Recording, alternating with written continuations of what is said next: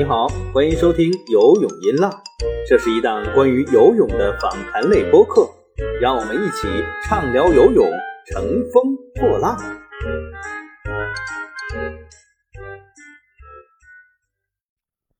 各位游泳一浪的听众朋友们，大家好，我是张斌，今天又到了周二了，嗯，但是我确实这一期没有办法正常更新，嗯，我有充足的理由。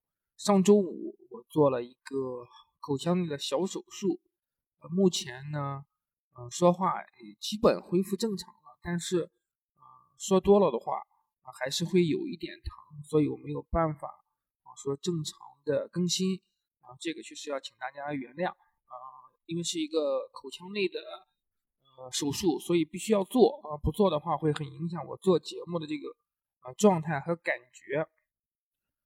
嗯，但是呢，今天又是一个比较重要的日子，一共发生了两件事儿。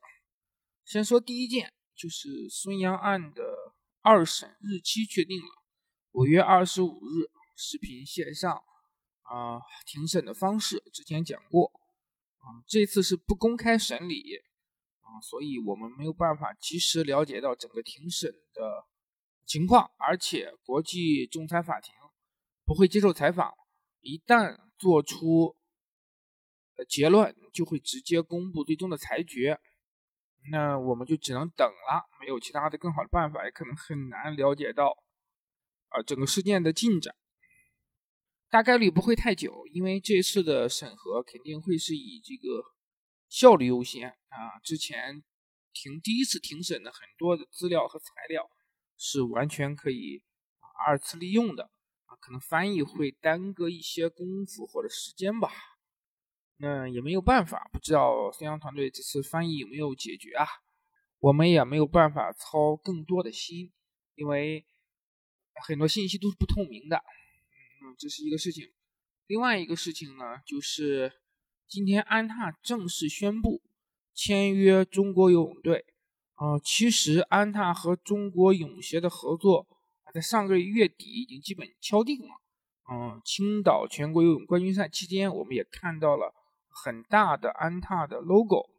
这个事情呢，为什么要单独拎出来讲？就是有点意思了。因为二零一八年雅加达亚运会，孙杨身穿三六一度的衣服去领奖，曾经让安踏大为光火。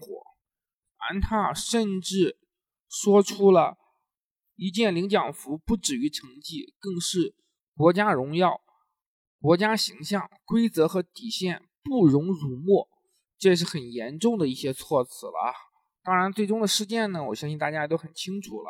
哎，无论是呃中国游泳队，还是还是亚运代表团，都没有对此做出回应。那么现在呢，呃，双方的牵手。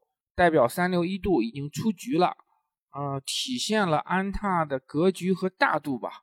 但是这里面就有意思了，如果一旦孙杨取消禁赛的话，那么他在东京奥运会上将身穿安踏的衣服亮相。